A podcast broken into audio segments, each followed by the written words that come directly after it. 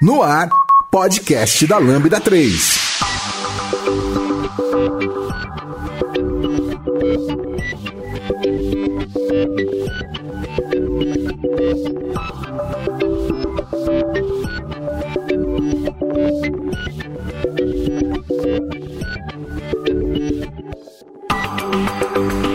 Oi, eu sou a Jaque e esse é o podcast da Lambda 3.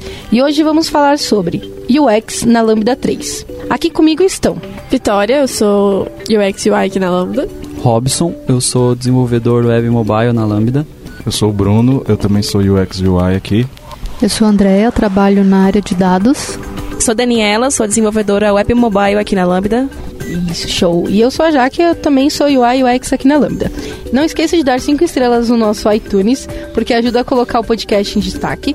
E não deixe de comentar este episódio no post do blog, em nosso Facebook, SoundCloud e também no Twitter. Ou se preferir, mande um e-mail pra gente no podcast@lambda3.com.br.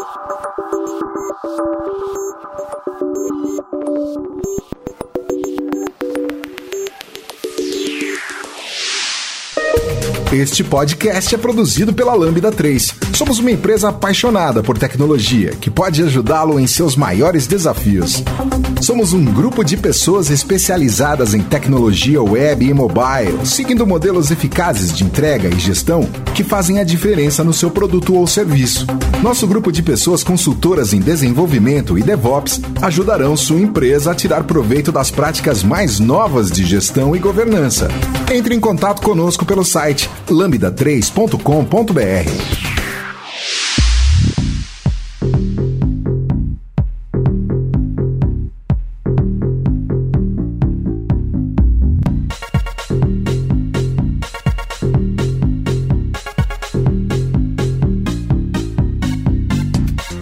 Hoje a gente vai fazer um papo bem informal, conversando bastante com é, sobre o que é UI, UX, a diferença dos dois. E eu vou começar explicando um pouco sobre o que é UX, né? Então, UX é a parte que faz, é, que entende o usuário e que a gente faz muito pesquisa. Então, é a parte muito ligada a quem é, vai conversar com a pessoa, com o cliente, com o negócio, para entender o que eles querem, quais são os objetivos. Depois vai conversar com o usuário para entender o que, que o usuário precisa, o que, que faz sentido para ele. E depois fazer essa entrega de toda essa pesquisa para poder fazer efetivamente a parte da, das telas, né, da interface. E a interface, que é o que a gente chama de UI, é onde você pega todo esse conhecimento, pode ser só uma pessoa, como pode ser, podem ser duas pessoas podem ser um time inteiro. Então você pega o conhecimento de pesquisa, o que o negócio quer, o que o, o usuário precisa e transforma isso na interface. E aí sempre é sempre importante lembrar que na hora de fazer a interface, você tem que também conversar com as pessoas programadoras, para poder ver se faz sentido aquilo que você está pensando, se vai dar realmente para programar, ou se vai estourar o tempo, talvez, do projeto, coisas do tipo. Mas o que significa a sigla UX e UI? Bom, UX é, significa User Experience em inglês, né? E UI, User Interface, que é a interface do usuário. Ah, legal. Agora sim eu entendi. eu acho legal também comentar um pouco da, da diferença, né? Se você quiser falar, Vi. Sim, é, eu vim de uma experiência mais de UX, eu tinha um, um, eu tenho uma trajetória mais focada em UX e comecei a me interessar mais por UI nos últimos anos, comecei a estudar mais, mas como não existe uma formação de UX, depois a gente vai falar um pouco mais disso, não existe uma formação, um curso de graduação, nem nada, é eu comecei a estudar sozinha a questão de UX, me apaixonei assim por essa área de entender o usuário, as necessidades, como fazer um, um, uma, um aplicativo, uma plataforma é, que seja fácil e intuitiva. Eu gostava mais dessa área da experiência do usuário. E aí passei a me interessar mais agora pela, pelo UI. Então, por como deixar essa parte toda da experiência bonita, de forma funcional intuitiva, com que a pessoa consiga se sinta bem ali. Não é aquela coisa confusa, cheia de cor, cheia de fonte, desenhos em todos os lados, e sim uma coisa mais fluida. É, então a gente pode dizer às vezes que o UI ele, ele pega o trabalho do UX assim e deixa um pouco mais leve, assim, organiza tudo e, e deixa uma interface mais organizada assim. E ter uma identidade visual da empresa, cores, logotipo, ajuda esse trabalho que, que vocês fazem? Sim, é essencial, porque, querendo ou não, é uma ativação da marca. É, então, se a gente pegar um, uma empresa que tem as cores azul e vermelho no logo, no, na identidade visual de redes sociais tudo mais, na hora de desenvolver uma plataforma, um aplicativo, um site, é, é muito importante que siga esse padrão. Então, a gente tem até alguns termos que a gente fala de é, guia de estilo e tudo mais, que a gente monta um guia para é, padronizar todos os tipos de botão, tipo de ícone, tipo de coisa, porque tem que seguir a mesma identidade visual da empresa. Entendeu? A gente pode falar que UX ele, e UI eles são front-end? Não. Polêmico. Olha a polêmica aí. É, muita empresa é, vê a necessidade hoje de contratar uma pessoa que é UI, UX e que programa. Mas é, se você faz tudo isso, você não, não é um profissional que consegue entregar muita qualidade, porque fica muita coisa para você fazer. Você tem que pensar em muitas, em muitas é, vertentes. Então, quando você pensa em um UX, é, você está muito focado em experiência, em pesquisa, interface, e o front-end é muito focado em código. E o que eu vejo muitas vezes, e que eu também já passei por isso, é quando eu ia lá que eu tinha que fazer o front-end também, eu não conseguia ter uma qualidade de software boa. Eu não conseguia pensar em testes. É, eu não conseguia fazer toda a parte que precisa também fazer em desenvolvimento. A gente pode relacionar isso a perfil? Tipo, perfil criação, perfil, lógica, a pessoa tem mais o perfil de criação e ela seria mais a parte UX UI, ela teria mais o perfil de lógica e ela faria real, realmente é, a parte de código do front-end. Tem alguma relação isso? Eu acho que seria legal a gente fazer um comparativo. Corrijam-me se eu estiver errada, UX aqui que estão comigo. Como se o UX fosse um back-end e um UI e um front-end? Talvez. sim. Porque o UX ele pensa um pouco mais como se fosse no ambiente, ele tem que entender o usuário, né? ele entende muito de negócio, é, do momento que o usuário tá, o momento que a empresa tá, e o UI é como se ele fosse mais um front-end que tá ali pra é, pintar tudo aquilo que a gente desenvolveu. assim. Exato. Você acaba se envolvendo mais no problema, né? Entender. Então, a, a interface, na verdade, é um resultado disso, né? Pode até nem ser uma interface, Exato, dependendo exato. do caso. Pode ser que nem tenha uma interface, né? No caso de, de, de UX, você entender como as pessoas se comportam, é, tem um lado ali psicológico, digamos, de entender né, é, comportamento, motivação, é, se a pessoa tá, tem habilidade para, por exemplo, é, utilizar aquilo, é, aí vem as questões de usabilidade, uma série de coisas que você está pensando antes realmente de é, colocar aquilo visualmente. Você está ainda num campo mais do, do problema, de entendimento. É, eu tenho um exemplo claro disso que o Bruno falou. É, eu participei de um projeto uma vez em outro, outra empresa, outras coisas, que é, a gente tinha que entender muito bem o mercado e o usuário, porque era uma questão de um aplicativo de, de saúde e tudo mais. E aí a gente foi fazendo pesquisa, pesquisa, a gente foi, era em outra cidade, fomos visitando, ficamos na rua, pesquisa, assim, qualitativa mesmo, ficamos na rua conversando com as pessoas e tudo mais. E no fim a gente viu que não, é- não tinha necessidade nenhuma de aplicativo, porque o público não usava, ninguém tinha acesso, é, então a- o resultado foi criar totens que tinham em praças públicas, porque dessa forma as pessoas iam ter acesso. Às vezes totem em transporte público, ou às vezes em lugares mais afastados da cidade, onde esse público específico estava. Então tem que entender muito o negócio junto com o usuário. Então nem sempre a solução vai ser o que a empresa está pensando, ah, É eu quero fazer um aplicativo. É, nem tá, sempre mas é um você tem que precisar. É, primeiro Faz que nem sempre é um né? aplicativo, é.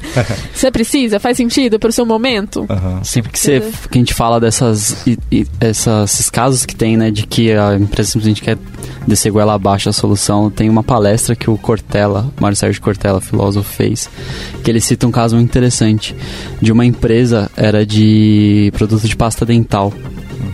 E aí, pasta de dente, né? E aí ele, essa empresa tava tomando alguns processos porque ia algumas caixas para os mercados de pasta de dente sem o tubo de pasta de dente dentro.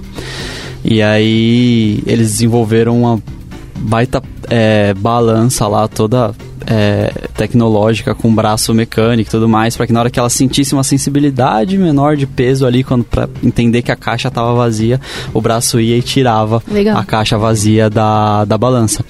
E aí tudo bem. E aí passado um tempo tal eles viram que deu resultado só que a máquina não estava sendo usada e aí eles foram perguntar para as pessoas que estavam operando lá, né, essa, essa parte da fábrica, o que, que vocês fizeram? Por que a máquina está sendo usada? Ele, não, aquela máquina dá muito trabalho. Toda hora que Muito vinha difícil. aqui uma, uma caixinha vazia, aí parava a esteira, vinha o braço, empurrava e tirava a caixinha. O que a gente fez? A gente comprou um ventiladorzão aqui, ó. deixa o vento batendo. Caraca. Toda hora que tem uma caixinha vazia, o ventilador sopra a caixinha e já era. Tá Então é vendo? muito É esse um trabalho de, um, de UX. É muito assim, É, se você é. ouvir o seu usuário, né? Ouvir quem Então. lida com isso diariamente Exato. Saber qual é a necessidade dele, não você que tá longe definir o que. Exatamente, isso é bem Sério mesmo? Sim? Foi? É, não, é- é- e é legal porque aí não teve o papel de UX, né? Porque a empresa não ouviu os usuários, aí os Exato. próprios usuários arrumaram Exato. um jeito. E isso acontece Exato. demais, em, em várias, em várias frentes, né? E quando a gente fala, quando a Jaque fala de usuário, é, a gente é mais fácil de pensar que o usuário é o usuário da pasta de dente. Não, nesse caso, o usuário Isso. era o operador que estava ali na fábrica. Então a gente sempre tem que pensar em todos os usuários possíveis. É, ontem eu vi até no LinkedIn um tipo um redesign assim daqueles bilhetes de, de avião, de passagem aérea. É, que aí o cara fez, uma pessoa aleatória fez um redesign assim, pensando nos três usuários. Porque tem o usuário que vai viajar, que é o passageiro, tem o usuário da, da companhia aérea que vai fazer seu, seu embarque, ele tem que ter as informações de forma clara. Então, assim, tem vários usuários. Sim. Sabe? Então agora imagina aquele bilhete de companhia aérea que é cheio de escrito. Se pra gente é confuso, imagina pra, pra quem. A pessoa É. dá. Tem que bater o olho aérea tem que bater saber, o né? olho e saber seu assento, tudo, tudo pra te falar em um segundo, na hora que você tá entrando no avião. Então você tem que pensar em todos os usuários. Às vezes são 10 usuários envolvidos na mesma solução. Então é um trabalho bem cansa não cansativo, mas que dá trabalho, sabe? Realmente, realmente. Minucioso. né? Então, lá no ambiente corporativo acontece isso também, né, Vitória? Que é, às vezes quando é um usuário, por exemplo, que é o seu funcionário, o seu colaborador, é, você acaba de alguma forma negligenciando a parte de, dessa experiência, né? Sim. Porque assim, é importante Exatamente. que ele também tenha uma experiência boa como colaborador seu, até porque é aquele produto que você está fazendo, seja um sistema da sua empresa, ele é importante também para você e vai te trazer um resultado. Se ele tiver uma experiência boa das pessoas Sim. que estão usando, o seu, o seu negócio vai ganhar com isso também, né? Total.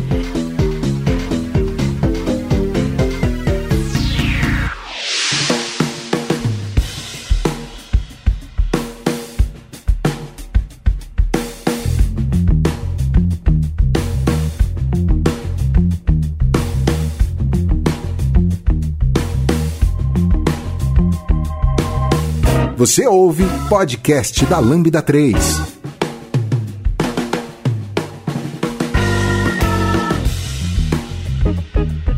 E como a gente pode fazer para que a pessoa que está comprando, adquirindo um projeto de desenvolvimento de software entenda ah, o valor que o UX e UI traz para o projeto? A Porque muitos que acham que é só desenhar ali onde vai pôr o É. botão tal.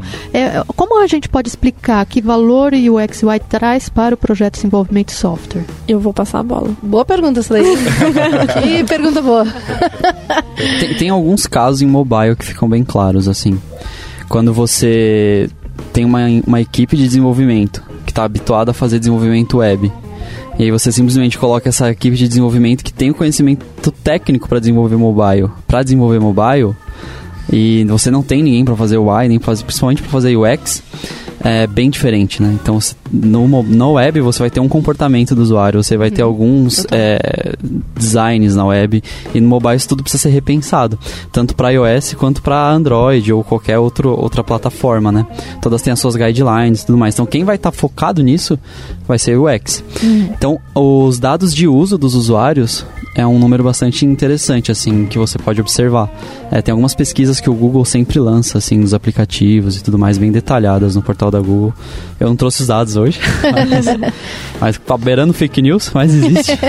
Mas isso é interessante porque é um argumento de venda, assim, é pra, até para explicar para as pessoas mesmo como funciona. é, levar dados e números é, comprovam mais. É, é menos tipo, ah, não, eu tô falando porque eu sei. E sim, mas, tipo, olha, você tem que acreditar nisso. Olha aqui, a gente tem os, os dados aqui. Tem várias pesquisas de UX mostrando isso, é, a importância e tudo mais. Então é mais um, um poder de persuasão, assim. É, Tá, e e vamos- tem- deixa eu só acrescentar mais uma coisa. É, linkando muito o que o Robson falou, que eu acho que é importante, a gente tem dados é, bem concretos de como a gente, quando tem o iOX na- no, no projeto, a gente tem menos retrabalho. Porque é o que o Robson falou, quando a pessoa não tem experiência, ela não, não entende a usabilidade da, daquilo. Ou às vezes não, não é só quando não tem experiência, mas às vezes você, por exemplo, tá focado em fazer um aplicativo de aluguel de carro. E aí depois te no aplicativo para você fazer de, de venda de semijoias. Tipo, são coisas totalmente diferentes. E a gente, né, e o UX, a gente tem a expertise de entender, a gente vai atrás disso, a gente entende o negócio, a gente conversa com as pessoas, conversa com os usuários, conversa com o cliente. A gente faz todo um estudo para conseguir fazer uma usabilidade adequada. Porque não é só o porque é iOS ou porque é Android, é também como é que aquilo é feito no mundo real, sabe? Mundo fí- físico. É, tem uma tendência também de achar que por ter componentes, por exemplo, em relação à interface, que já que seguem a guideline, por exemplo, do iOS, do Android e tudo mais, está tudo resolvido. Nem Sim, sempre, é né? verdade. Então, assim, às vezes você como UX, você vê uma outra forma de apresentar aquela informação, sei lá, de, de que o usuário ele tem uma experiência melhor com aquele, no uso daquilo, de uma forma que, que às vezes é, é necessário fazer essa mudança, né? Então, Uhum. Porque é, faz sentido, né? é, Na usabilidade exatamente. daquilo vai fazer vai sentido fazer você sentido mudar. o contexto, Sim. se você está num, num contexto de uso do- da, daquela ferramenta diferente, isso Uhum. pode ter uma questão de manusear, por exemplo, um, um celular, um, um aparelho maior, um aparelho menor, É, é legal tamanho você de falar tela, esse- tudo isso. esse- essa questão de, de ambiente, né? Porque às vezes as pessoas não entendem que. Por exemplo, quem vai fazer um aluguel de carro, ah, muitas vezes está num ambiente propício para isso. Então, você está no seu escritório, está sentado, está em casa, você tem um tempo para pensar, você vai conseguir digerir as informações melhores e tudo mais. Aí, se você faz, por exemplo, o aplicativo lá de semijoias, que é de venda. Então, é uma pessoa que está vendendo aquelas semijoias, como se fosse uma pessoa que vende Avon ou vende Mary Kay, esse tipo de, de, de venda, né? Então, é uma pessoa que precisa daque- daquele aplicativo, muitas vezes, quando está falando com, com a pessoa que é cliente dela. Então, essa pessoa tem uma mão só disponível, tipo, tem que ser rápido, tem que... Ela tá na rua Ela com tá conexão rua. fraca. Exatamente, a conexão tá questões. fraca. É. Então você sempre tem que pensar em tudo isso, né? E a gente de UI UX é, é quem pensa nisso. É. Sobre o que você estava falando, tem o site que eu falei é o Think with Google, que eu falei que tem alguns Legal, dados. Bacana. E aí tem um aqui que ele fala é, exatamente o que você estava falando. Então é essencial que, você, que o seu site mobile esteja otimizado, esteja otimizado para mobile. E aí ele cita um caso da Amazon que percebeu que a cada décimo de segundo que a página demorava mais para carregar, as vendas caíam em 1%. Exato. Tem tá essa vendo? questão de performance também, Também. né? Que o X também está preocupado junto com o desenvolvimento também. E é interessante é, esse ponto também da performance. Total. É, eu tenho uma dúvida, quando vocês vão fazer a parte tanto de web, mobile, enfim, como que é o, o, o co- o comportamento da tela no Android e no iOS, por exemplo? Tipo, a gente tem uma, uma tipo tabs, né, no Android que ficam na parte de cima e no iOS é embaixo. Como que vocês sabem, tipo, vocês ficam mexendo no celular pra saber quais Legal. são os componentes? Boa pergunta. Boa pergunta, legal. Alguém? É, também tem isso, né? De mexer. É, a É, gente fica o tempo todo é. fuçando outros aplicativos pra entender, pegar até insight, ver qual que fica melhor que o outro. Tudo É, usando aplicativos novos, a gente faz Sim, muito assim, teste. se tem um. Ah, você viu que tem um mercado novo, tipo aquele Amazon Go, que agora você entra no, no supermercado e paga pelo celular. Eu já baixei e já fucei ele inteiro. Então, assim. Exato. Ah, então eu tem. tenho, eu tenho. é, Não sei se todo mundo. Praticamente todos os UX têm isso, né? Aparece uma plataforma nova, eu fico querendo fuçar, eu fico querendo ver como é que é. Se tem alguma inovação que eu falo, putz, que legal, eu posso colocar isso em algum cliente, alguma coisa. Mas voltando na sua pergunta. É, eu acho que também, assim, existe o site da tanto Material da Google Design. é, quanto do, do da Apple. é, elas elas fizeram, digamos que um sistema gigante, assim, vamos pensar assim. Elas Design fizeram um system. design system, Exato. que é onde você pensa em componentes e tudo mais. E cada uma fez isso pensando no seu sistema operacional. E aí elas falam, olha, é, você tem que tomar cuidado para fazer isso ou isso. Isso aqui não fica legal porque eu não pensei dessa forma. Então as pessoas não estão acostumadas a enxergar e a consumir esse componente dessa forma. Então ela já te dá algumas coisas e ela também te dá os componentes em si, se você quiser usar, né? E muitas vezes vale a pena. Porque é o que eu tô falando, tudo depende do ambiente, do comportamento, como é que é. Então, às vezes, você entende que a pessoa tá lá na rua com uma mão só, com internet baixa, você vai fazer um componente simples. E aí, se você fizer ele muito parecido com o que o, o sistema dessa pessoa, que ela já está acostumada a usar, é, também utiliza, para ela vai ser muito mais fácil. Ela vai saber o que, que é aquele checkbox, sabe? Tipo, ela. Porque, do- por exemplo, da Google, o checkbox é aquela caixinha, né? Quadrada. É, exatamente. Já no, no da Apple, não, né? Da Apple é bem diferente, é tipo um tique, assim. E aí, cada um vai entendendo. Tem É, eles têm esses guias já completos para nós, para os profissionais da área, que facilitam muito o nosso trabalho. Então a gente não tem que ficar, igual você falou, olhando, procurando, como é que a gente pensa. A gente não tem que ficar lembrando isso, isso tudo. Várias vezes, sim, a gente olha de qualquer forma para entender até é, as animações que tem de um para outro, mas eles têm esse guia que eles, até o do Material, principalmente fala, Material do Google. É, ele fala, tipo, sim, é, certo e errado. Então, assim, não use dessa forma. Eles colocam um comparativo do certo e errado. Então, isso já ajuda bastante. E até pra gente, quando tá no time de desenvolvimento e vai implementar tanto a interface, a usabilidade, né? Quando usa os, os, guidelines da plataforma, é muito mais simples, né? Sim, pra gente sim. conseguir implementar. Principalmente quando a gente tá trabalhando com é, tecnologias cross-platform, tipo os Amarin, os Amarin Forms, é muito mais simples, né? Quando a, a- a tela segue os princípios das guidelines das E- plataformas. E o legal é que isso já tem um estudo, né, em cima Exato, disso. Então, exato. tem a questão, eles colocam lá a questão de tamanho, de, de, de- qual que é o tamanho ideal de um, sei lá, um, um botão que o dedo consiga é, ter uma usabilidade boa, que Uhum. a interação seja boa. Enfim, é, já tem um estudo em cima disso. Por isso que bastante coisa a gente é, se inspira dessas, desses guidelines, outras coisas a gente consegue também ter uma é, tentar diferenciar, porque também se, se todo, tudo for igual, vai ficar tipo tudo muito parecido. e Eu não vou ter Todos os aplicativos vão ser iguais, né? Exatamente. E uma coisa uma- também, é, só pra Claro. é, falar, acho que dá pra finalizar um pouco esse assunto, que é quando a gente cria uma coisa nova, a gente ensina o nosso usuário a usar aquilo. E se a gente usar aquela mesma coisa daquela mesma forma várias vezes no aplicativo, a pessoa já entende o que, que é. Então, por isso que a gente usar coisas que a gente criou, tá tudo bem. Porque a gente vai ensinar e a pessoa vai aprender a utilizar aquilo. E aí, isso pro desenvolvimento, igual o Robson falou, quando tem as guidelines e tudo mais, é fácil, ótimo. E aí, no caso que a gente tá usando é, um nativo Android e iOS, quando a gente constrói um aplicativo que vai ser o mesmo, é importante do UX do, do UI também fazer o guia de estilo e essas guidelines para passar para o desenvolvimento já o padrão de todos os botões e fazer tudo padronizado, porque aí fica mais fácil também. Então a gente, quando não tem, é, quando a gente não faz algo que já pega do, do Material e da, do iOS, a gente constrói baseado no que a gente fez, já que vai ser o mesmo para os dois e passa pro, pro desenvolvedor. Né? Tá. É, eu já, como usuária, já me deparei com alguns sites onde eu entro e eu não sei o que, que significa aquilo, onde clica para acontecer alguma coisa e eu desisto de, de utilizar. Diante dessa, dessa visão, a gente bastante. pode afirmar que um projeto sem UX e UI ele corre o risco de ser é, deixado de lado, os usuários Com não, certeza. não aderirem, gera retrabalho. O que, Sim. que, que acontece quando uma empresa não enxerga isso e faz de qualquer forma? Tem alguns dados de pesquisas, assim, geralmente as pesquisas são mais de fora do Brasil, de sobre retrabalho, sobre como considerar UX te traz de benefícios. E a gente pode, é, de- depois a gente deixar né, no, Sim, no, no blog essas informações direitinho.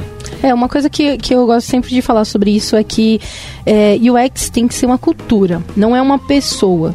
Então, isso acontece muito esse tipo de site ou aplicativos porque ninguém pensou no usuário. A gente talvez não existiria UI UX se as pessoas pensassem no usuário. E tudo bem é, o negócio ter um objetivo e falar, olha, eu preciso vender mais. Tudo bem, a gente tá num capitalismo, a gente sabe que isso vai acontecer. E não tem problema, só que a gente tem que pegar o- as duas visões. A gente tem que trabalhar com a visão do negócio, onde ele quer chegar, mas a gente também tem que trabalhar com a visão do, do usuário. O que, que o usuário precisa para atingir aquele objetivo que muitas vezes o negócio tem. É, isso. essa profissão ela é uma profissão que ela surgiu muito recentemente, assim, como uma profissão consolidada, né? Muito por demanda, igual o Jaque falou, é não. Se todo mundo pensasse, se todo mundo tivesse esse mindset de pensar no usuário, pensar nisso, não teria talvez uma pessoa específica para tal. É, é ideal que tenha, inclusive, porque ela fica focada nisso. Então, ter uma Sim. pessoa focada, uma ou um time, né, focado em pensar no seu usuário é muito A pessoa trabalha de forma muito mais aprofundada, né? É um ganho E- gigante pro projeto, né? É, exato. E aí naquela sua pergunta de como explicar isso pro, pro possível cliente e tudo mais, de como valorizar a área de UX, é muito nisso, assim. Por ser muito novo, é, ela tá crescendo ainda, tá co- se consolidando ainda no mercado. Então acaba sendo difícil explicar e mostrar valor, mas é muito uma questão de mostrar case, exemplo, esses dados que o Bruno mesmo falou, que a gente vai deixar tudo aqui no blog e tudo mais. E esse mindset, assim, pra gente que é consultoria, por exemplo, é bem importante que, que seja espalhado também é, desde o PO, o desenvolvedor, o cliente entenda esse mindset, porque isso vai ajudar bastante na fluidez do trabalho. E assim, se todo mundo estiver pensando nisso, não só ah, o, o- ele ou ela são os profissionais responsáveis por isso e tu- toda a demanda vai para ele, não. Eu acho que é uma rede de apoio também. Isso. Aquela pessoa tá como aquela figura, mas na verdade todo mundo tá apoiando. Essa questão de mindset ela é legal porque é interessante aplicar isso em todas as pessoas, assim, do mundo, não na área de desenvolvimento, nem Sim, nada. Tem um total. livro que chama Design do Dia a Dia, que ele fala muito disso, assim. O UX, ele não é, gente, uma. uma uma profissão de tecnologia, é uma forma de pensar, igual a gente falou, é um mindset Isso. mesmo. Então, assim, como eu posso organizar a minha cozinha de forma mais prática? Uhum. Isso acaba sendo um mindset de UX, sabe? Assim, a partir do momento que você vê, Eu ah, faço isso, eu inclusive. sempre pego, por exemplo, primeiro a- o garfo, depois a faca. Repara nisso. Onde está a posição do garfo e da faca dentro da sua gaveta? Coloca o garfo mais perto. Sim. Isso é um, é um pensamento de organização, sabe? De praticidade. É, até a questão, por exemplo, de arquitetos, arquitetas que pensam num, num local, por exemplo, é, onde que vai se vou posicionar o banheiro, onde que eu vou, é, sei lá, sei lá, o extintor de incêndio, ele vai estar aqui não é por um motivo é, É. aleatório, né? É um motivo pensado, Sim. né? Então é exatamente isso. A gente trabalha pensando nos, nas- nos motivos das Deixar coisas. as coisas mais fáceis e total. práticas para o usuário final.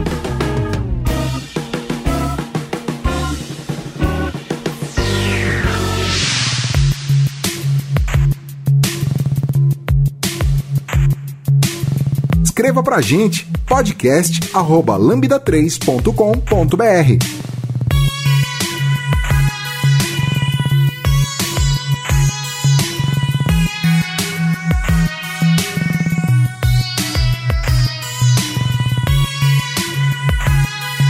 É, o Bruno falou aqui uma coisa bem interessante, que a maioria das pesquisas, elas são de fora. Você acha que é porque é, a gente não tem ainda esse conhecimento, essa cultura, e como a Lambda colocou esse papel dentro do- dos projetos de desenvolvimento, você acha que a gente tem uma responsabilidade de disseminar isso? Como, como que você vê o ponto de amadurecimento das pessoas em relação a UX UI da Lambda nos clientes e no mercado de, que nós temos? É, a gente vê bastante realmente pesquisa de fora, né? E realmente as, as empresas de fora, elas já têm uma visão um pouco melhor a respeito, né? Sim. Aqui no Brasil é uma área que é, é nova relativamente, né? Que as empresas estão começando a entender o que, que é, é, os profissionais estão cada vez mais, os profissionais estão cada vez mais especializados, né?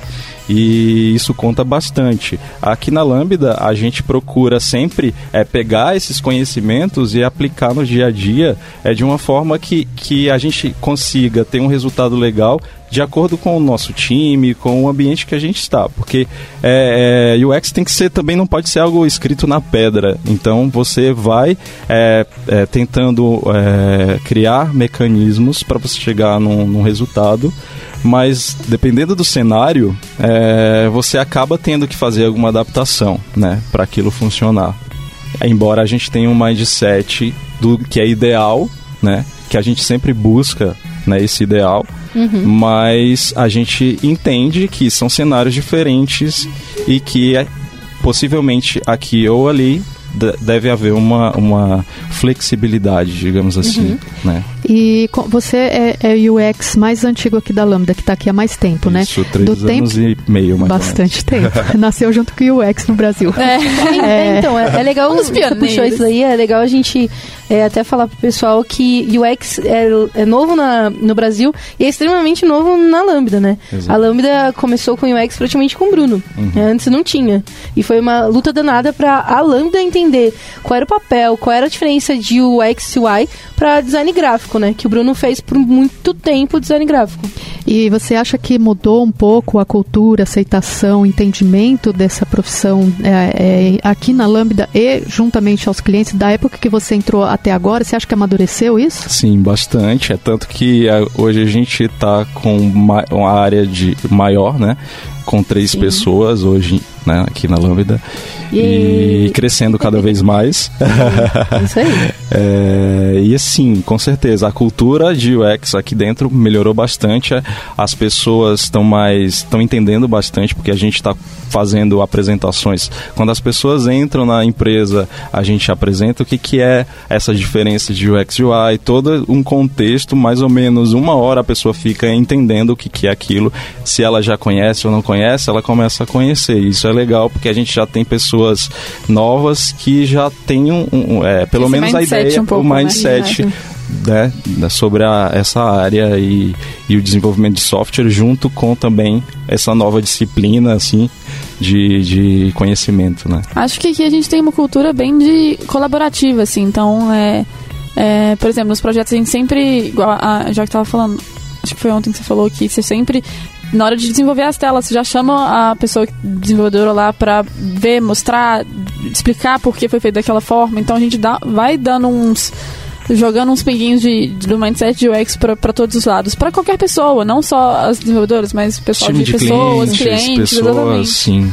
Então acho que a nossa área está sendo bem. A cultura está crescendo bastante e está dando para o cliente dar mais valor também. A gente está mostrando um pouco mais de como funciona o nosso trabalho e por que ele é importante. Uhum. É, e no caso, quais são as maiores dificuldades que vocês têm hoje aqui na Lambda, nessa área? E Bruno que está aqui há mais tempo, dificuldades, assim, dificuldades que ele teve antes que já conseguiu resolver, sei lá, alguma experiência que, que teve antes, que foi resolvido, ou que vocês estão tendo agora e estão tentando resolver? Olha, teve um Sim. caso interessante num cliente que é, a princípio não queria UX, né? Demorou um pouco para colocar o profissional no, no, no, time, mas no decorrer do projeto foi percebido que a necessidade de colocar, né? E aí a gente passou um, bastante tempo com o cliente é, tentando educar, né? Essa, essa, colocar essa cultura no cliente mesmo. E a gente conseguiu, apesar de a gente não estar tá com o cliente hoje, ele viu esse, esse, esse valor e ele tem agora UX dentro dele e não tinha. Isso foi bem interessante, né? É, mostrou que foi positivo foi o resultado, positivo né? Resultado. A gente conseguiu explicar para ele a importância do, do profissional. É interessante é toda essa, é, essa percepção de valor. Né? A gente teve um cliente é, que, enfim, ele queria basicamente tudo com pouco esforço. e aí, uh, nosso, nosso time de, de desenvolvimento tinha lá, né, as pessoas que estavam rodando e a pessoa de UX, né? No caso era part-time, mas tudo bem, a gente fala isso depois. E no final o resultado... Polêmica. polêmica, polêmica. E no final o resultado ficou impressionante, assim, o cliente gostou muito do que ele viu. E esse cliente foi... É, a gente teve alguns interve... Uns, alguns... Intervenções? Alguns percalços no caminho, digamos Sim, assim. É. Mas o, o final, o contexto da obra deixou ele, ele bastante satisfeito. Sim. E sobre o é. que estavam falando da, da cultura e tal, e falando com as pessoas, a troca é muito, muito válida, né? Então, eu já, tra já trabalhei com X é, que não era da Lambda e o X da Lambda. E toda essa troca que a gente tem quando o X é dentro da, da Lambda, dentro da empresa, é muito válida, porque você é mais, a pessoa está mais acessível, né? A pessoa é o dia -dia, tá mais né? acessível, uhum. exatamente. Então é muito mais fácil virar pra Jaque e falar, ô oh, Jaque, se a gente trocasse aqui, não sei, não é possível fazer isso. Ela fala, não, não é. Então às vezes fala, é, não sei o quê.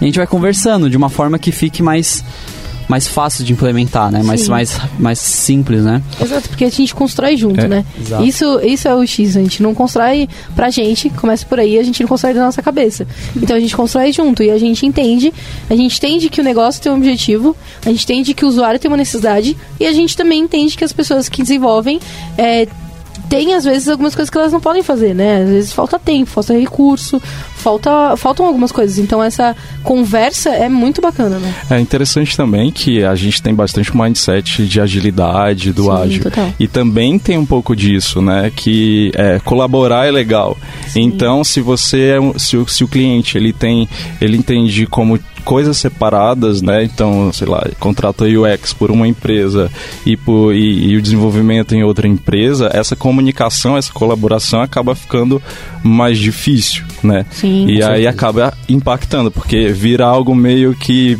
uma cascata, Descarrega, né? é. Eu fiz alguma coisa, eu te passei, agora não é mais comigo, então não fale comigo. Exatamente. Sempre É, isso fica é um- aquele do cover my ass. É, assim. isso é um ponto positivo dos nossos times aqui, né? A gente trabalha muito em conjunto, então é, é tudo colaborativo. Mesmo que tenham mais desenvolvedores do que UX no projeto, é tudo muito colaborativo. Então, tá todo mundo sabendo tudo que tá acontecendo e pode ter a liberdade de opinar e porque o UX também é muito importante conversar com outras pessoas, porque por mais que a gente esteja ali inteirado do assunto, fazendo pesquisa com o usuário, a gente tá ali construindo o seu negócio, é o seu aplicativo ou plataforma, né? Então, é, é uma responsabilidade grande. Então, é importante a gente conversar com outras pessoas para elas terem outras perspectivas e outros olhares. E aí elas falam, ah, já pensou em tal coisa? Você fala, putz, realmente. E aí o olho viciado te bloqueia de alguma coisa. Sim, total. Então, ter essa conversa que a gente tem aqui nos times é, é bem bacana por causa disso. E é impressionante quando a gente tá no refinamento, assim, e tem uma pessoa de UX, é, essa pessoa normalmente nota as coisas que a gente, como técnico, não consegue enxergar no refinamento, né? É, o nosso papel é ficar alfinetando e procurando problema. Isso é muito bom, isso é muito bom. Porque termina assim a, a parte do refinamento da, da, da play e tudo mais, você fala, caraca, eu não sei como que vai sair essa tela aí.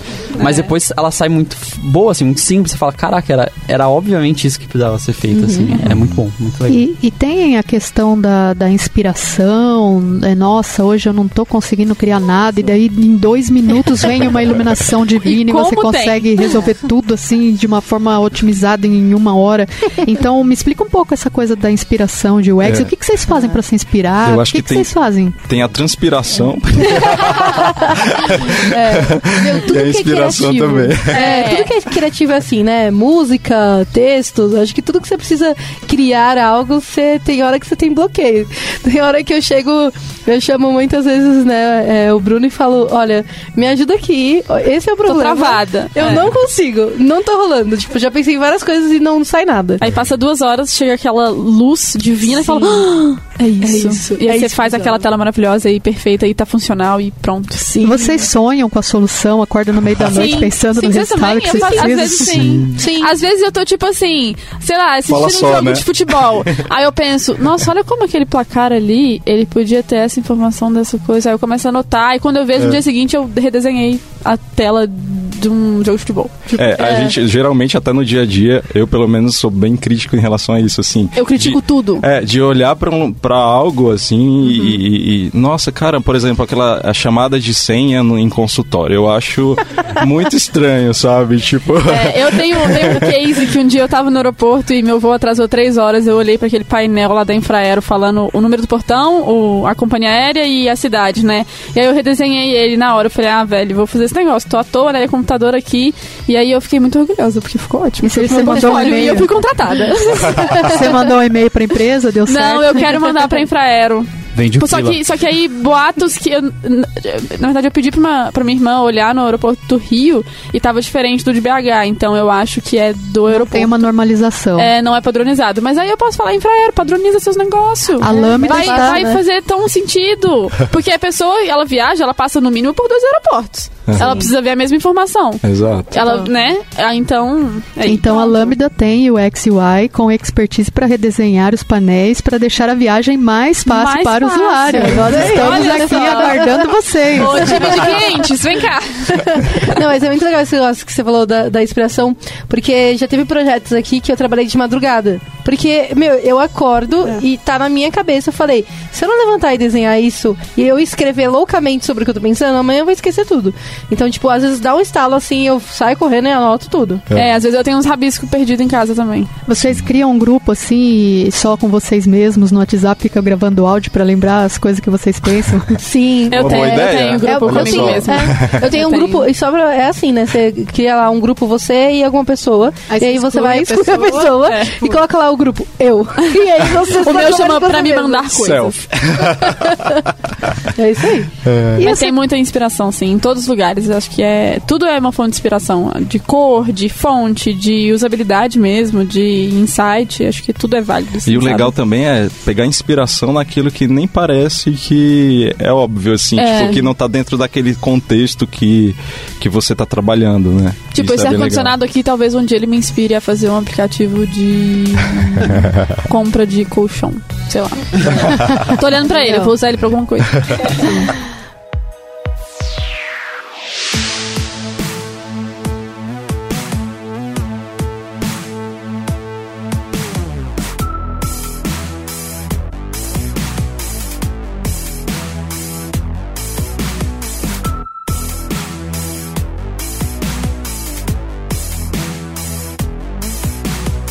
Entre em contato pelo site lambda3.com.br.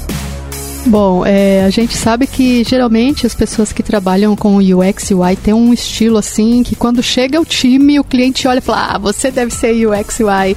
É, comenta um pouquinho sobre esse estilo, essa forma de, de se expressar. Tem a ver com a profissão ou você já é assim e por isso você acaba entrando na profissão? A Eu profissão fui natural. Você entra porque eu você é assim. fui buscada pela profissão. Eu acho. Eu, eu só. Quando eu vi, eu tava fazendo UX. Sim. Eu trabalhei três anos sem saber que eu tava sendo UX. Eu só tava fazendo algumas coisas. Eu tive uma startup e aí eu era a única designer do time, porque eram sócios. Eu e mais dois sócios. E aí eu tinha que fazer o design da plataforma inteira. Era uma plataforma tipo complexa, tipo um booking com Airbnb e tal, era bem complexo. E aí eu tive que desenhar tudo e pensar em tudo. E aí, muito tempo depois eu pensei, olha só, gente, Que e doideira. não é que eu tô. que tem um, tem um nome pra isso que eu tô fazendo. Eu achava que eu era só uma designer gráfica e fazia post pra rede social. Não. E aí eu entendi o que era. Então, assim, eu fui meio que natural. E aí eu descobri que eu gostava muito daquilo.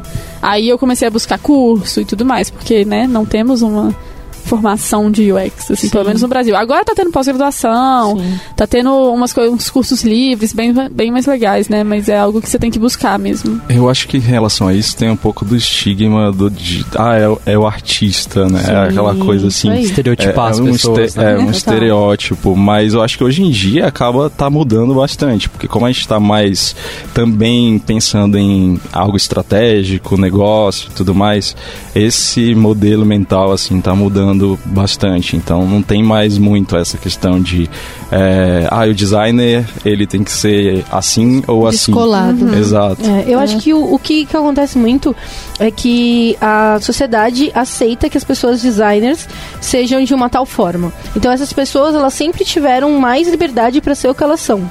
Isso é uma coisa que a Lambda prega muito, né? Que você pode ser o que você é aqui dentro, tanto de investimento quanto de fala.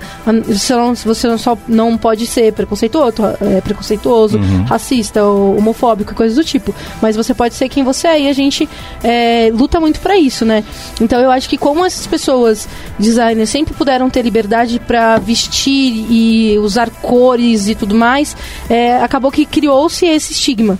Mas acho que o Bruno falou é bem importante. Agora a gente está indo muito para uma parte estratégica, mais de negócio, e tá mudando um pouco isso. Tanto é que eu conheço é, aqui, qual a formação de vocês? Você é sistema de informação? É, eu já que sou sistema de Eu informação. sou da publicidade, você Publicidade. Bruno também. Uhum. É, eu conheço pessoas do, de UX que vieram da engenharia, da administração, Sim. de várias outras De áreas. farmácia, Sim. eu também já É, vi. porque assim, é por mais que tenha design no nome do cargo, principalmente UX, não tem tanto. Exatamente. Verdade, Conheço- eu conheço- Não tem nada de, É, não tem de- nada. de gráfico, né? É, Nada. eu conheço pessoas de UX que seriam só UX, elas não têm a expertise assim do UI, que não são péssimas, nem abre Photoshop, não faz nada, Sim, sabe? Nem gosta, né? Então tudo bem. É, e porque é muito essa questão do, do mindset. Então, por exemplo, é, meu namorado que é engenheiro, ele adora tudo de UX porque ele adora rever as coisas e repensar as coisas de uma forma mais prática. Então, eu fico feliz que eu já implantei a semente do UX em alguém. É, eu acho e que a que ele palavra- passa pra frente. a palavra design acaba tendo um peso né, nesse UX design. Então acaba. é, as pessoas no geral elas imaginam o design como somente algo visual ou é, é algo gráfico e não né tem é muito é muito além disso E isso Então, pode, acho que pode travar umas pessoas também, que Aí tem trava, interesse na área. Ah, não, é exato. design, Não não, mas sou eu sou designer, designer. fashion. É, não, Isso aí, não sei o que é. Eu, eu sou contra É, é a também sou. palavra. É, é trabalho do, do UX é, fazer logotipo, desenhar coisas de site. É, o designer é diferente de UX UI, porque tem, tem empresa que acha que é tudo a mesma coisa, contrata o UX UI e falou, faz aqui os logotipos É. e o site é como se fosse criação gráfica. Isso é diferente? É bem diferente, diferente. assim. É, no site, quando você disse, depende muito. Por exemplo, tem sites que não são plataformas, então são sites tipo landing page, tipo site, um blog, por exemplo. Não tem muita usabilidade interna, então é um trabalho mais de um web designer, que é uma outra profissão mais focada com design gráfico um pouco. É, mas aqui, prin- principalmente, deveria ser em todos os lugares, as empresas não podem achar que um UX ou um UI são responsáveis por fazer marca. Isso é um trabalho de um design gráfico, porque tem todo um outro estudo, tem toda uma outra expertise. Assim, é, realmente são profissões bem diferentes, mas que por ter a mesma palavra, é, muita gente confunde. E isso é algo que a gente tem que tentar mudar também aqui no Brasil. Lá fora já é um pouco mais consolidado, mas como o UX ele surgiu de profissionais que vieram da área de design e tinham mais interesse nisso, acabou misturando, né? Mas não é assim. Aqui, no, aqui na Lambda a gente recebe muitos clientes que acham que é a mesma coisa e eles pedem né, essa necessidade. É, muitas vezes a gente faz porque aqui na Lambda a gente quer entregar um, um, um produto com qualidade, um projeto completo e tudo mais. Mas a gente sempre conversa com o cliente e explica que não faz parte, que, por exemplo, a gente não tem a expertise do, do marketing né, de- dessa empresa. Então é, é o marketing que tem que falar como é que vai ser as coisas, porque ele já sabe, tem um brand book e tudo mais. Então, é, vou dizer assim, ah, a gente nunca faz? Não, a gente faz. É pra fazer? Não. Então a gente nunca pega assim, tipo, ah, vou fazer toda a nova marca do cliente. Aí o cliente chega pra gente pra fazer isso, a gente não faz. Agora, tipo, ah, pensa num, num ícone que é parecido com o que a gente já tem. Ou pensa num logo que é parecido com o que a gente já tem. Ou faz sabe? uma paleta de cores secundária pra entrar no aplicativo, mas que não Exato. tem na- no logo. Porque assim, é, uma marca não é só o logo, né? Tem é o logo, tem o slogan, tem o conceito da marca, tem as cores, tem os ícones, tem tudo.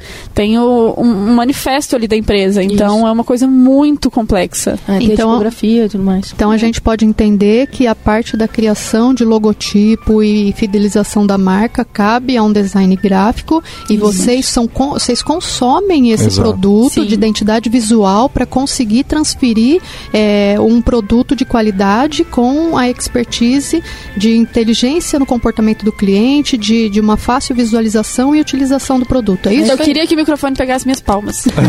Vamos lá. É, eu tô fazendo É aqui o- um papel de tentar coletar os dados, né, defender minha área de dados, trazer todos os insumos para que a gente consiga disseminar essa cultura. E eu achei legal também o que a Jaque falou sobre a Lambda abrir espaço para sermos quem a gente é. Você acha que a Lambda abrindo esse espaço te torna mais à vontade para que você seja mais criativa, mais produtiva no Com ambiente certeza. de trabalho? Sim. Olha, eu vou falar isso porque com muita certeza, porque eu já trabalhei em ambientes tóxicos que eram assim, pessoas de. Era uma mesa. O escritório todo cinza, pessoas de roupa social, eu não tinha muita afinidade com as pessoas, porque era- ninguém nem me dava essa abertura. E o meu trabalho era muito pior, assim, de. Eu, inclusive, tentava fazer a maior quantidade de home office que eu pudesse, porque eu sabia que a minha produtividade ia ser melhor em casa. Porque eu ia ter meu, meu tempo no meu lugar, eu ia focar mais, ia ter uma liberdade criativa muito maior. Então isso muda completamente, sabe? E isso também tá muito dentro do que os meninos falaram, do que o Robson falou do de ser um UX do cliente e o time de desenvolvimento ser da Lambda. É muito importante a gente estar junto, porque o ambiente fica melhor. O, o, o escritório ele fica mais fluido, sabe? Agora eu tenho uma pergunta assim que vocês Ai. vão ficar até Ei, bravos. polêmica. É, você acha então que é, trabalhar em part-time, em dois projetos ao mesmo tempo, dá uma quebrada no ritmo Sabia em que questão ia de trazer produtividade? Tipo, nossa, agora eu tô com a cabeça aqui nesse projeto, Quebra. nossa, amanhã eu tenho que fazer aquele outro. Exato. Ou meio período você está num projeto, meio período você está no outro. Quebra o raciocínio, porque a cultura da Lambda é ter um UX é, full-time nos projetos. Você acha que ter um part-time para reduzir custos quebra um pouco a qualidade, a produtividade do andamento do projeto ao, em- ao todo e não só da parte do, do, do UX UI? Com certeza, né? Podem falar mais, Sim, que vocês já exatamente. tiveram nessa situação, mas eu imagino que sim. É, tem uma questão aí que é ah, você se sentir é, valorizado até como profissional, porque realmente se o time todo ele é full time e realmente se faz sentido ter um e tem um trabalho trabalho ali de UX, não dá para ser metade, porque você não, você, o seu resultado vai acabar lá na frente tendo um impacto, porque você está dividido. E assim, se a gente trabalha num, num processo ágil, isso também tem um impacto nessa questão da colaboração. Então, eu não tenho como agendar, por exemplo, uma reunião com, com um cliente e outro, aí eu tenho que fazer todo esse processo de alinhamento de agenda que acaba é, sendo mais complexo do que deveria, né? E também tem uma questão ali de o desenvolvedor, por exemplo, está precisando de você e você está no outro projeto, como que você vai é, gerenciar isso? Isso acaba tendo um impacto, sim.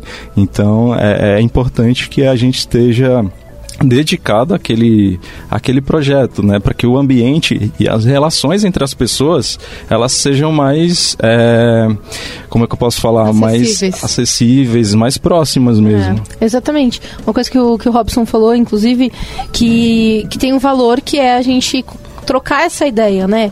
A gente de UX mostrar o que a gente fez, o que a gente pensou, os dados que a gente coletou e tudo mais, e trocar com o time. Quando a gente está part-time, é, muitas vezes a gente fica uma coisa meio cascata, né? Que o Bruno tinha falado anteriormente. Então a gente vai lá, corre para fazer alguma coisa, alguma interface, e aí a gente entrega pro time de desenvolvimento e fala: olha, agora eu vou lá para outro projeto que eu preciso atuar nele. E aí você deixa o time com aquela, com aquela tela e. Toma que o filho é teu. Vou embora. Exatamente. E muitas vezes você não tem como trocar toda, toda essa experiência, explicar o porquê que aquilo, ou o time fala, olha, dá para fazer isso aqui ao invés disso. Se eu não colocar isso aqui, como é que vai ser? Qual o impacto? Então você não, não tem essa troca, né? E, fe- e fere até alguns princípios do, da agilidade, né? De você ter equipes multidisciplinares e tudo mais. Você acaba privando as pessoas de evoluírem juntas, né? Então, tanto Total. as pessoas desenvolvedoras de terem um- uma visão é, um pouco mais é, um pouco melhor né do, de UX e tudo mais e tanto da pessoa de UX tem uma visão também Sim. de desenvolvimento. Então isso acaba é, é, pre- prejudicando o valor de times multidisciplinares né acaba dificultando um pouco. É, tem uma questão também que é essa a que a gente já conversou antes, que é o mindset, né? Então, é, imaginar que é, tudo bem colocar meio período, por exemplo, é, imaginando que a entrega dessa pessoa, que o dia a dia dela é somente fazer uma tela, por exemplo, Exato. acaba minimizando o trabalho. Então, se eu tenho uma ideia de que o trabalho é bem maior, tem uma pesquisa ali, tem todo, eu tenho que testar com o usuário, eu tenho que fazer tudo isso, que é, que é, o, que é o ideal, né? É, você acaba vendo que realmente faz sentido para o resultado ter todo, a- todo aquele tempo. Porque não, é, não é só, a entrega não é só o. o- o- Não é só a tela, né? a tela. Exatamente. Então- Exatamente. Tem todo estudo da jornada do usuário, né? Sim. Tem, putz, tem um monte de coisa, de Estudo do comportamento. usuário, tipo exato. do usuário, né? Que você vai atender e tudo mais. É, é- não é, É. só Desenhar saber, seguir o guideline, desenhar a tela. Exatamente. É, eu tenho mais uma pergunta. É, já aconteceu de vocês terem um, um estarem no projeto part-time e no meio do projeto o cliente falar que gostaria que fosse full-time porque ele quer exclusividade ou porque ele acha que seria melhor? Já aconteceu? Como foi isso com vocês? É uma boa pergunta, Andréia. eu, eu, eu já trabalhei né, em projetos ao mesmo tempo e chegou um momento que o cliente viu a necessidade de ter mais de ter uma pessoa inteira, né, digamos assim, né, no projeto, porque precisava ser rápido, porque o projeto ia ser rápido, iam ser pouco tempo. E aí o cliente falou: com quem que eu converso? Com quem que eu tenho que falar dentro da Lambda para ter mais meia Jaqueline? E, e foi muito frustrante, porque não, não tinha como, porque eu já estava em outro projeto. Nosso time ainda só tínhamos duas pessoas e o Bruno já estava full time em outro, então eu não podia sair. E aí, é, no final deu tudo certo, sabe, o, o projeto. É, a gente pegou esse dia, que foi um dia bem, bem complicado é, de reunião, assim, a gente voltou pra Lambda e sentou e conversou o time, tipo, o que, que a gente vai fazer, como é que a gente consegue amenizar isso, como é que consegue entregar e tudo mais.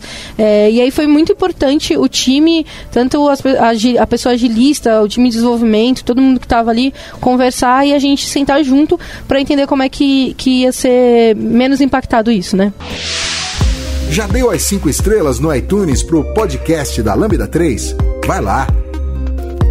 E como que tá hoje esse processo na Lambda, essa venda dos projetos com o UX junto? Está sendo part-time? Como que tá? O time de clientes está trabalhando para não vender mais part-time, só que é como a gente falou, tudo aquilo que a gente falou, o o, o- o- lá fora, né, o Brasil, enfim, a sociedade ainda não consegue entender. Então, nossos clientes muita ve- muitas vezes chegam e falam: não, mas não precisa.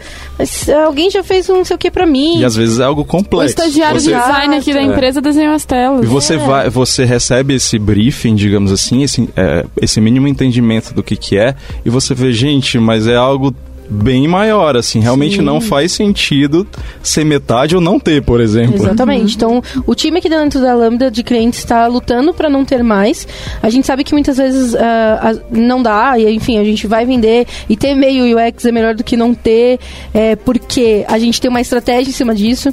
Então, a nossa estratégia é: tem, vamos lá, tem um, um projeto de quatro meses, e aí vai ter meio UX nesses quatro, quatro meses. A gente tenta, por exemplo, pegar o mês lá do final, então, o quarto mês, trazer pr- pro primeiro para ter full time, e aí a gente começa a explicar para o cliente, para ele entender a impo- a importância, e aí a gente tem a, a, a estratégia de se ele vê a impor- importância e a qualidade no serviço, ele conseguir, ele comprar mais horas da pessoa de UX.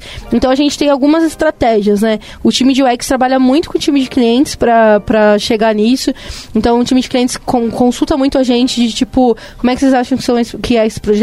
Exato. Precisa, precisa de quantas pessoas, quantas horas e tudo mais. Bom, é, não somente no entendimento do comportamento do usuário, da identidade visual, vocês também fazem um trabalho do entendimento das novas tecnologias para saber como vocês vão direcionar esse trabalho no caso de uma criação de bot com serviço cognitivo, que a gente já teve experiência de ter que é, ver como era a timeline da criação dentro desses serviços cognitivos para que você conseguisse direcionar melhor o seu trabalho. Você acha que diante disso é, a inteligência artificial, as novas formas de, de, de desenvolver aplicativo com o uso de QR Code, identificação Face ID, você acha que isso vai facilitar ou vai atrapalhar o, o, o trabalho de vocês como UX UI? É, eu acho que. Assim, Eu acho que é evolução. É. Exatamente, é, é tecnologia, são novas formas, é, são Está novidades. preparado para a mudança, né? Exatamente. Que vai ter, né? Exatamente.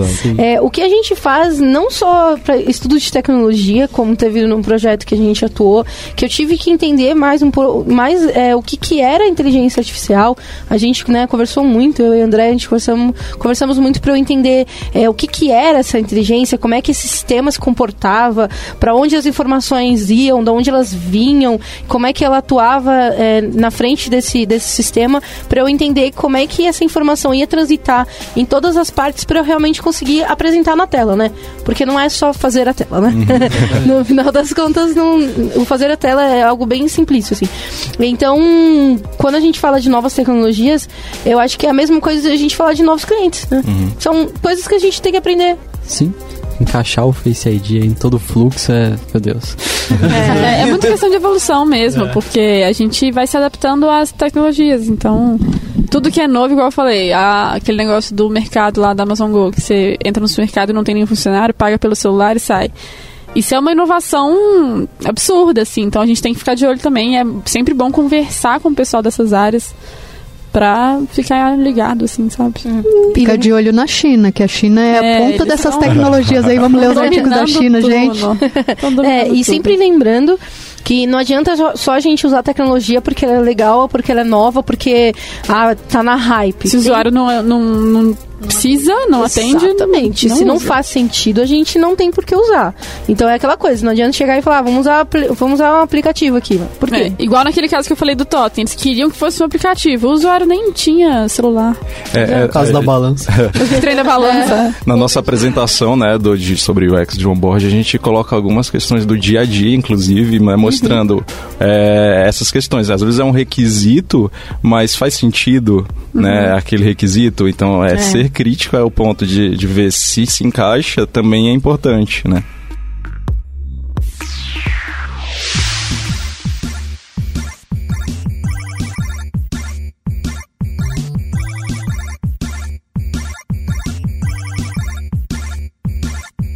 Ouça o podcast da Lambda 3 no seu aplicativo preferido.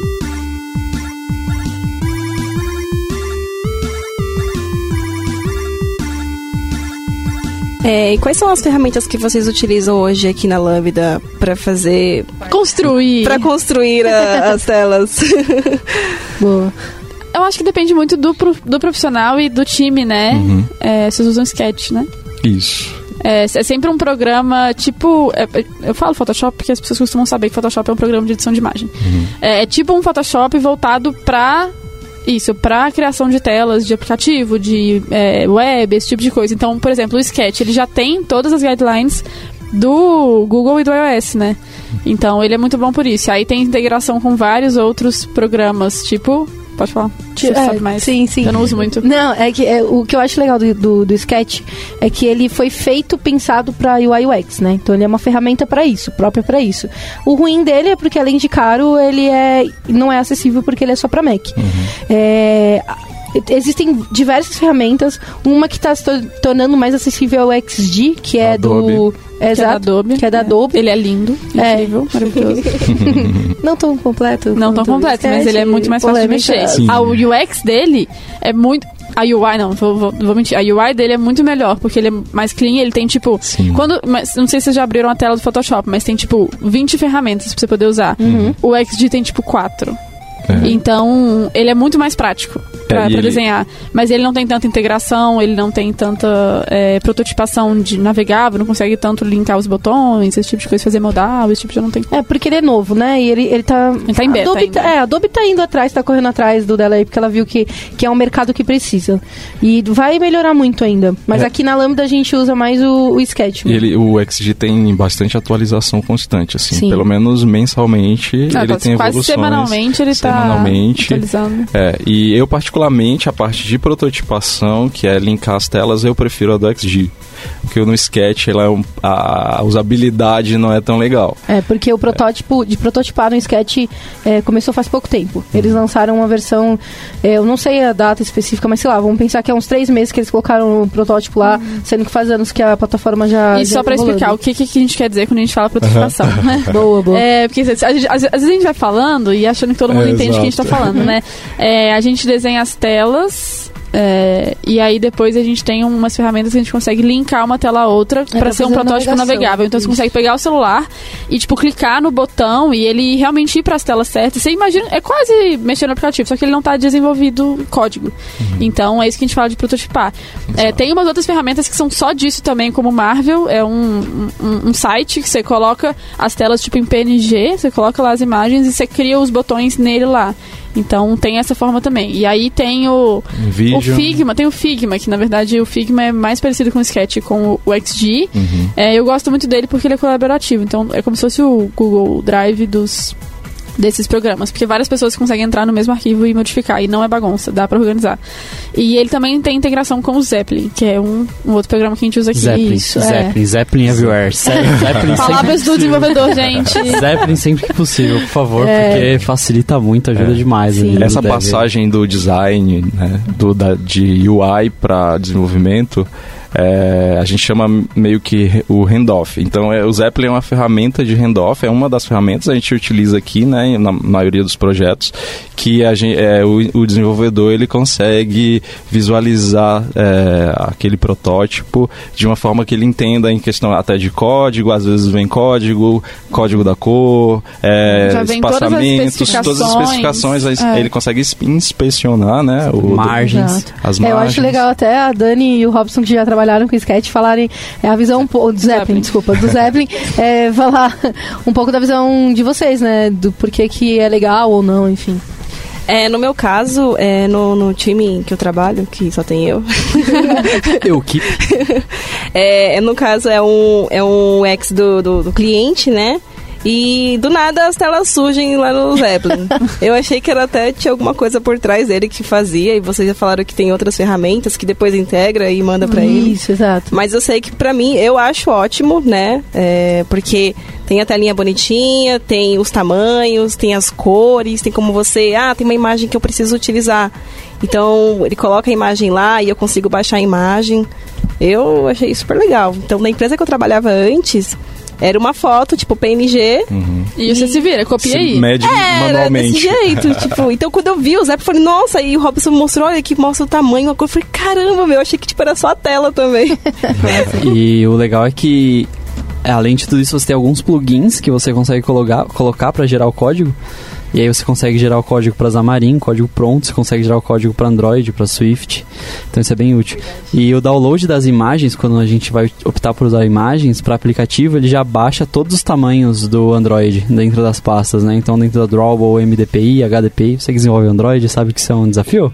Meu, É da saber que ele já baixa. Já baixa o arroba 123 do iOS, então é só, só por isso já valeria a pena. Facilita bastante essa, é, essa transferência dos assets, né? Exato. Porque o- antigamente, geralmente as pessoas, ah, me passa aí o tal coisa. Aí você vai lá para o seu trabalho, de alguma forma, vai exportar as coisas, aí vai mandar por uma ferramenta qualquer que seja, para a pessoa, às vezes tá errado, não é? enfim. E tudo, né? A fonte dá pra colocar lá, a- o hexa da cor, que nem a Dani falou.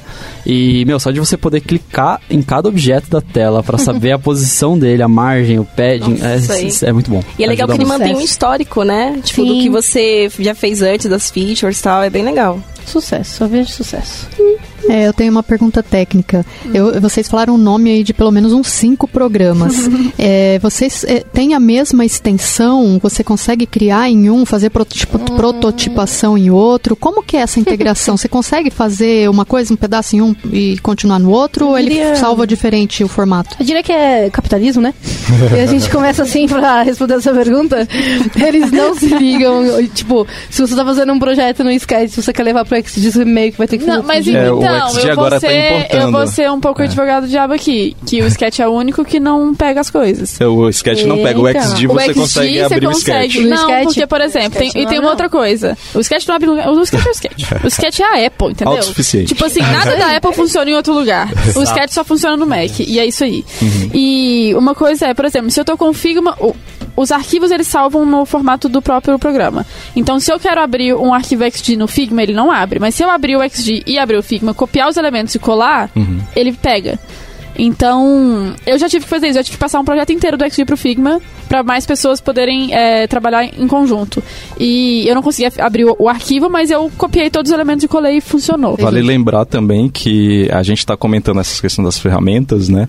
É, em relação mais a o proto- prototipação, protótipos, mas tem N Mas outras interface, ferramentas, né? é, a interface em si.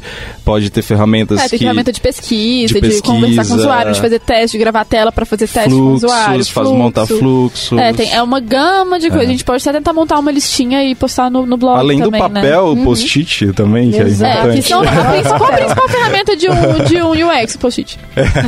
É, eu gosto do papel e da caneta, né? É, Sempre dá pra- importante. Porque dá pra desenhar no papel e na caneta, dá pra você fazer uma interface no papel e na caneta, sabe? Bom, galera, é isso. Muito obrigada a todo mundo que veio e ficou aí gravando esse tempo com a gente. É, a gente vai colocar todos os links, tudo que a gente falou lá no, no nossos posts. E não deixe de comentar, perguntar, vamos conversar mais sobre lá. Se vocês quiserem que a gente faça outros podcasts também, a gente quer falar mais sobre o UX agora. É, se quiserem, deixem as perguntas aí que a gente grava um segundo ou a gente vai respondendo por ali mesmo. Exatamente, sugestões de temas, enfim, a gente está aberto a receber tudo isso de vocês. Isso aí. Valeu. Obrigada, gente. Obrigado. Até logo. Tchau, tchau. Beijão.